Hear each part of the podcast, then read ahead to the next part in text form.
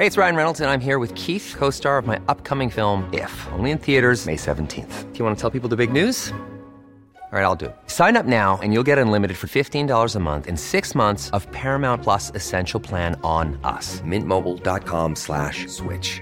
Upfront payment of $45 equivalent to $15 per month. Unlimited over 40 gigabytes per month. Face lower speeds. Videos at 480p. Active Mint customers by 531.24 get six months of Paramount Plus Essential Plan. Auto renews after six months. Offer ends May 31st, 2024. Separate Paramount Plus registration required. Terms and conditions apply if rated PG.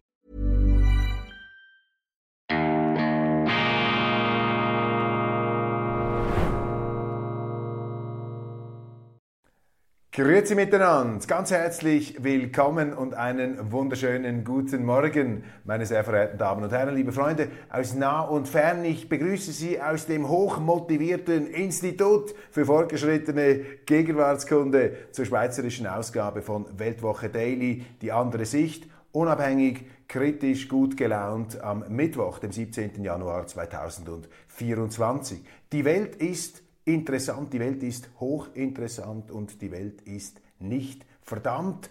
Ungeachtet der Kaskade von Problemen, der Gebirge, der Berge von Problemen, die wir uns da eingehandelt, die wir uns eingebrockt haben und die wir jetzt wieder auszubaden, zu lösen haben. Nichts Neues unter der Sonne. Der Mensch wird immer wieder heimgesucht von seiner Oberflächlichkeit, von seiner Sorglosigkeit. Und wir hatten jetzt eine fremdfinanzierte Sorglosigkeit während sehr vielen Jahren und haben halt die Leute, wir alle, haben wir abgehoben und mit uns eben auch die Politik und äh, den Scherbenhaufen, den Trümmerhaufen, den müssen wir jetzt zusammenwischen. Das ist die Demokratie, Versuch und Irrtum. Man muss immer wieder korrigieren, man muss immer wieder die da oben herunterholen auf den Boden der Wirklichkeit, wie das jetzt die Landwirte, die bodenständige Berufsgruppe schlechthin in Berlin getan hat. Aber, meine Damen und Herren, keine Überheblichkeit. In der Schweiz sind wir gesegnet, wir haben die direkte Demokratie, das macht es den Politikern etwas schwerer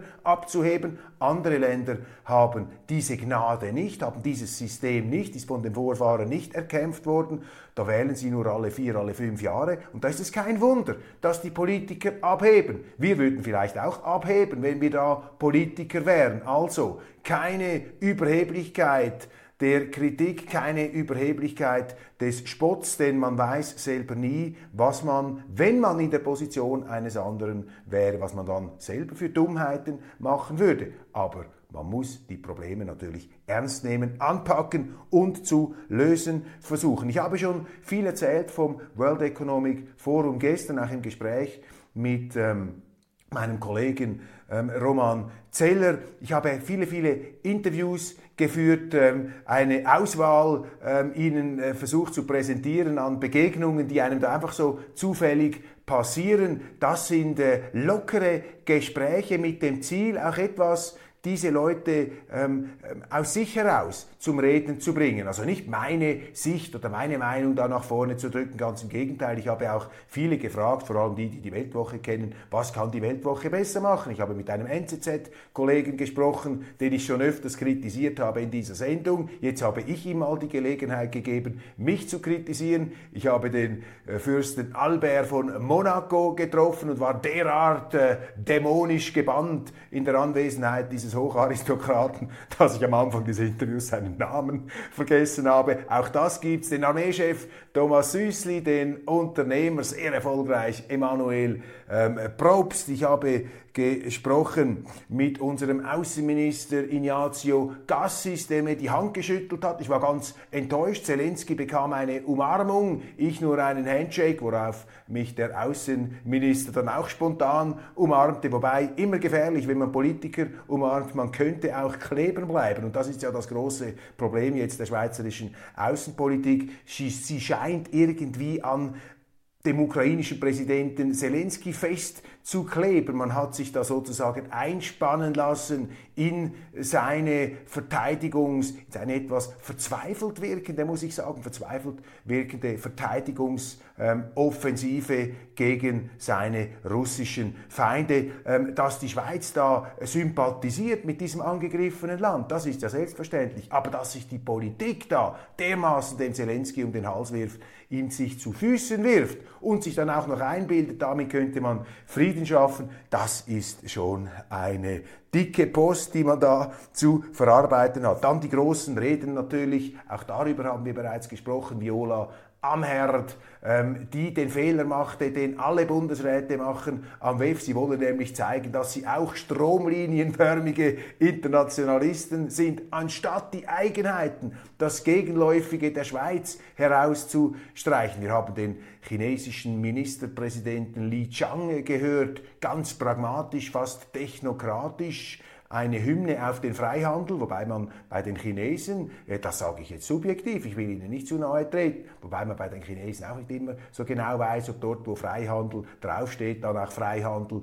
drin ist. Ursula von der Leyen, da ist mir etwas kalt den Rücken heruntergelaufen, denn sie hat sich als Informationskriegerin und Wahrheitswächterin inszeniert. Sie hat gesagt, die größte Gefahr für die Gegenwart ist die industrielle Desinformation und dagegen müssen wir vorgehen. Also die Zensur gewissermaßen, die Zensurkeule wurde da geschwungen und die groteske Anmaßung, dass Frau von der Leyen oder die Europäische Union da sozusagen die Wahrheit gepachtet hätte. Dabei gilt doch für jede Demokratie Mehrheit vor Wahrheit. Und wenn Politiker kommen, die sagen, wir informieren und die anderen desinformieren, dann ist Alarmstufe rot, dann ist höchste Vorsicht geboten. Frau von der Leyen, Frau von der Leyen wirkte da etwas wie eine Politikerin aus einer anderen Zeit, so wie die Spätphase von Frau Merkel, die auch dieses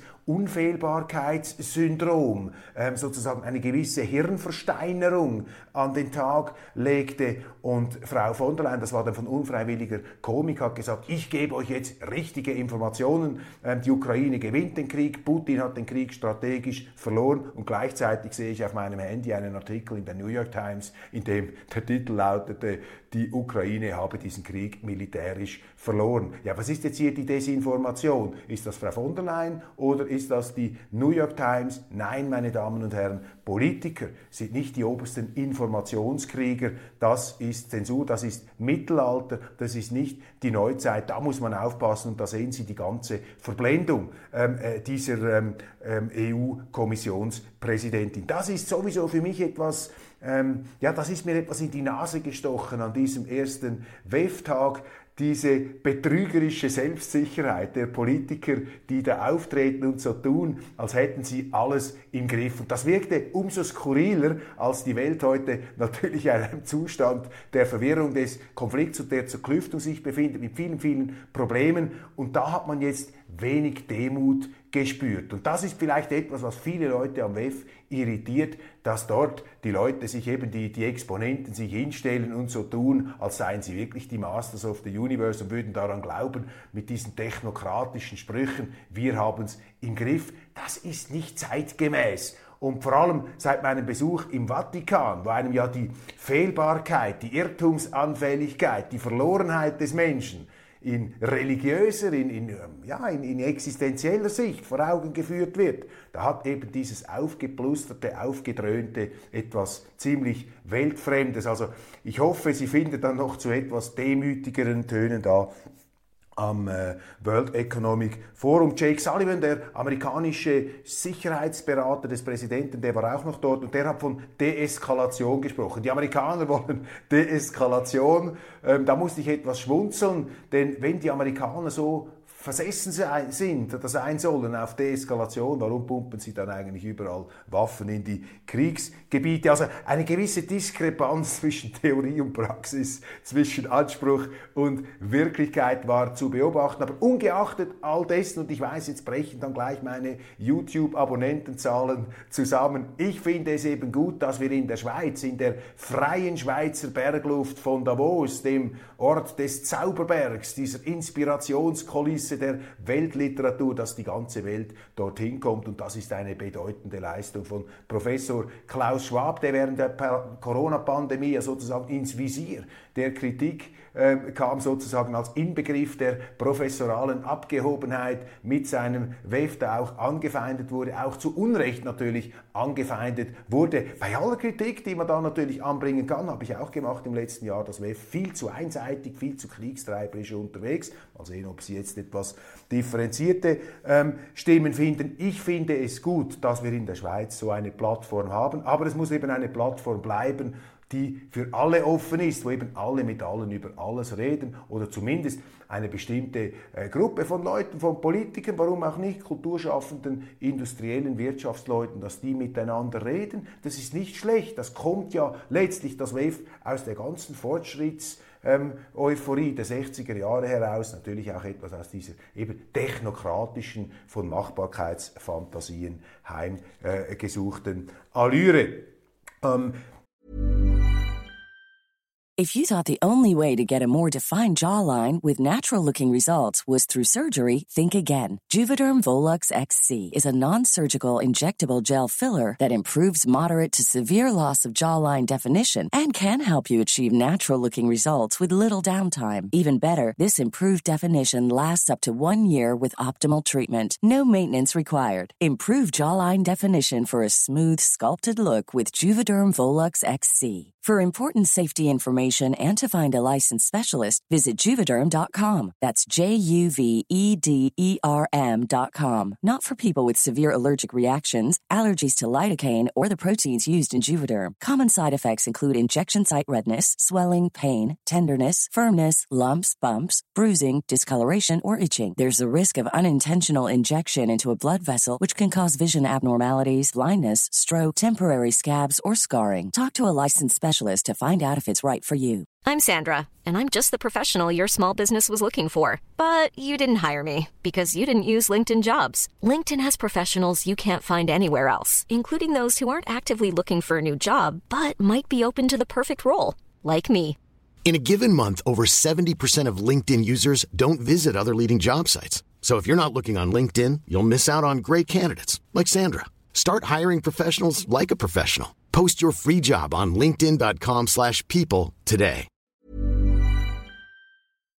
Am meisten zu reden gegeben hat natürlich die Kriegsrede von Volodymyr Zelensky. Ähm, er war in Person am Anwesen und diese Rede, sie war natürlich einseitig. Sie ähm, hat nicht die absolute Wahrheit verkündet, das darf von einem Kriegsteilnehmer allerdings auch nicht erwartet werden, vor allem dann nicht, wenn er sich in der Defensive befindet. Ich kann allerdings den Personenkult um Zelensky, der da betrieben wird in Davos oder auch in Bern, den kann ich nicht nachvollziehen. Nachvollziehen allerdings kann ich, dass Zelensky sich für seine Sache gewehrt hat, dass er seine ganzen schauspielerischen Fähigkeiten aufgeboten hat, um die Leute aufzurütteln, um ihnen die Dringlichkeit seiner ähm, Situation vor Augen zu führen. Das kann man ihm nicht zum Vorwurf äh, machen. Er muss wachrütteln, er muss werben und er kann nicht bei der absoluten Wahrheit bleiben. Das muss man hier ganz deutlich äh, feststellen. Man soll aber auch nicht so tun, als würde er die absolute Wahrheit verkünden,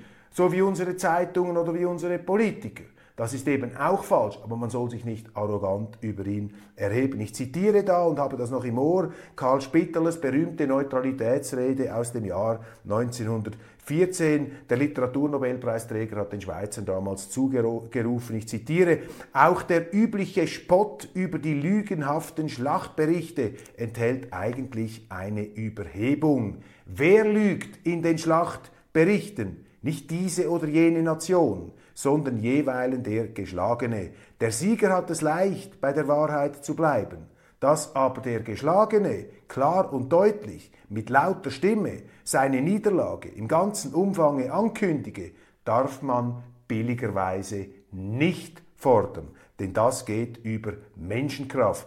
Auch wir, die Spötter, würden es nicht können. Zitat Ende. Was für eine geniale, was für eine weise Einsicht. Auch wir, die Spötter, auch wenn wir über die Politik spotten, das ist auch eine Überhebung. Man muss sich immer die Frage stellen, was würde ich in der Lage des anderen machen und würde ich es denn so viel besser machen? Also keine moralisierende Überheblichkeit, aber natürlich die Distanz, den Trumpf der Distanz, den darf man ausspielen. Ich kann Zelensky beurteilen, ich kann sagen, seine Rede entspricht nach meinen Informationen nicht der Wirklichkeit, aber das ist kein Grund zur Überheblichkeit.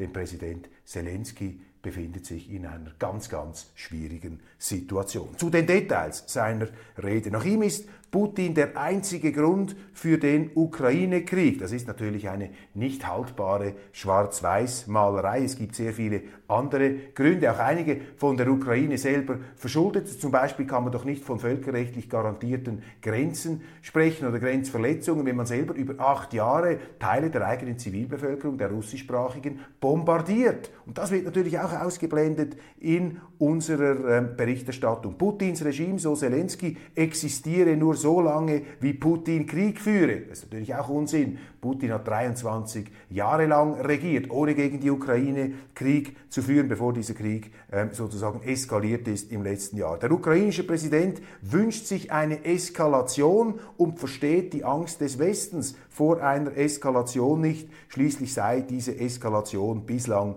nicht geschehen. Das ist natürlich eine ganz kühne Spekulation, denn diese Eskalation hat vermutlich nur deshalb nicht stattgefunden, weil es eben nicht gelungen ist, die Russen über die Kante zu stoßen, in eine existenzielle äh, Notlage hineinzudrücken. Denn dann wird es ja wirklich gefährlich, wenn eine Atommacht sich existenziell bedroht fühlt, dann greift sie zum letzten Instrument. Also hier sehr, sehr gewagt. Dann hat Zelensky behauptet, es seien russische ähm, Missile auf NATO-Territorium eingeschlagen. Dabei handelt es sich damals um ukrainische, fehlgeleitete ukrainische Raketen. Also solche Dinge wurden da unwidersprochen in den Raum gestellt.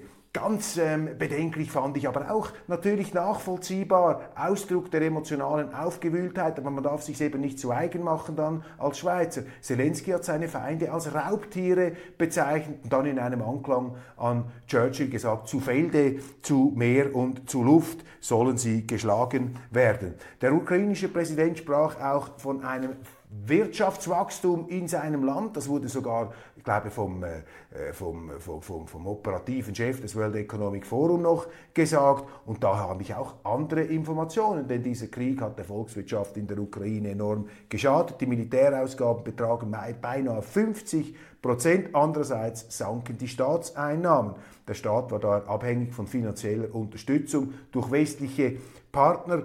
Zu den Gebern zählte vor allem die Europäische Union, USA, Internationaler Währungsfonds und die Weltbank. Viele Produktionsmittel und die Infrastruktur sind zerstört worden. Etwa sieben Millionen Menschen flohen aus der Ukraine ins Ausland. Circa sieben Millionen gelten als Binnenflüchtlinge. Wir hören Zahlen von ukrainischer Seite, 500.000 tote Soldaten, vermutlich sind es mehr. Rechnen Sie dazu die Verletzten, die Kampf- unfähigen, ähm, das, der ganze Materialpark der Ukraine ist schon einmal zerstört worden. Die Ukraine wird da sozusagen künstlich ähm, militärisch am Leben erhalten, was natürlich dazu führt, dass die Abschlachterei, dass dieser Krieg weitergeht. Ich bin auch gegen diesen Krieg, ich bin gegen jeden Krieg, aber jeder Kriegsteilnehmer, auch der, der glaubt, auf der richtigen Seite zu stehen, muss sich die Frage stellen, was löse ich aus mit meinen Zahlungen, mit meinen Unterstützungen? Und wenn ich hier einfach weitermache, dann verlängern wir das Leid. Aber das sind eben politisch unkorrekte Gedanken, die in diesen äh, gottesdienstähnlichen Versammlungen nichts zu suchen haben. Aber jetzt muss ich aufpassen, dass ich mich nicht eben gemäß Spittler hier der Überhöhung schuldig ähm, mache. Die Arbeitslosenquote mittlerweile bei über 30 Prozent. Zelensky ist zu verstehen, wenn er sich vor allem den US, von den USA im Stich gelassen fühlt. Das ist eben das zynische Game des Westens und sein letzter Satz war der beste. Frieden muss die Antwort sein. Frieden muss die Antwort sein. Da hat der ukrainische Präsident meine uneingeschränkte Unterstützung. Nein zur gewerkschaftlichen Forderung nach einer 13. AHV-Rente. Am 3. März stimmen wir darüber ab und ich muss Ihnen hier in aller Kürze einfach schnell zusammengefasst die wichtigsten Argumente dagegen bringen. Diese Vorlage fährt die AHV finanziell an die Wand und wir müssen doch dieses wichtige Sozialwerk retten, nicht ruinieren. Eine 13. AHV bevorteilt rund eine Million Rentnerinnen und Rentner im Ausland und finanziert auch Luxusrenten im Ausland. Die Vorlage schröpft den Mittelstand durch höhere Mehrwertsteuern und Lohnabzüge und sie verteilt Milliarden mit der Gießkanne und das ist unsozial. Darum am 3. März ein Nein zu dieser 13. AV-Rente der Gewerkschaften. Ganz wichtig. Und man darf sich da auch nicht von berechtigten Gefühlen des des, des, äh, der Schindluderei da in unserer Politik ähm, auf die falsche Spur führen lassen. Nur weil sie das Geld anderswo zum Fenster rausschmeißen, darf man es in anderen Bereichen nicht zum Fenster rausschmeißen. Also mit den Dummheiten der anderen darf man die eigenen Dummheiten nie rechtfertigen. Meine Damen und Herren, das war's von Weltwoche Daily Schweiz für heute. Wir steigen gleich ein in die internationale Ausgabe. Vielen herzlichen Dank für die Aufmerksamkeit. Ich freue mich, wenn Sie dabei sind und verpassen Sie nicht das Interview, das ich gemacht habe, wird gleich ausgestrahlt mit José Manuel Barroso, dem früheren Präsidenten der EU-Kommission. Ich habe ihn gefragt, wie viele schlaflose Nächte hat sie als EU-Kommissionspräsident wegen der Schweiz. Sehr interessant, was er gesagt hat und übrigens sehr, sehr sympathisch. Das ist eben auch interessant. Auch äh, Politiker, die einem vielleicht nicht so gefallen haben in ihrer offiziellen Funktion, sind ja alles auch nur Menschen. Machen Sie es gut, bis später.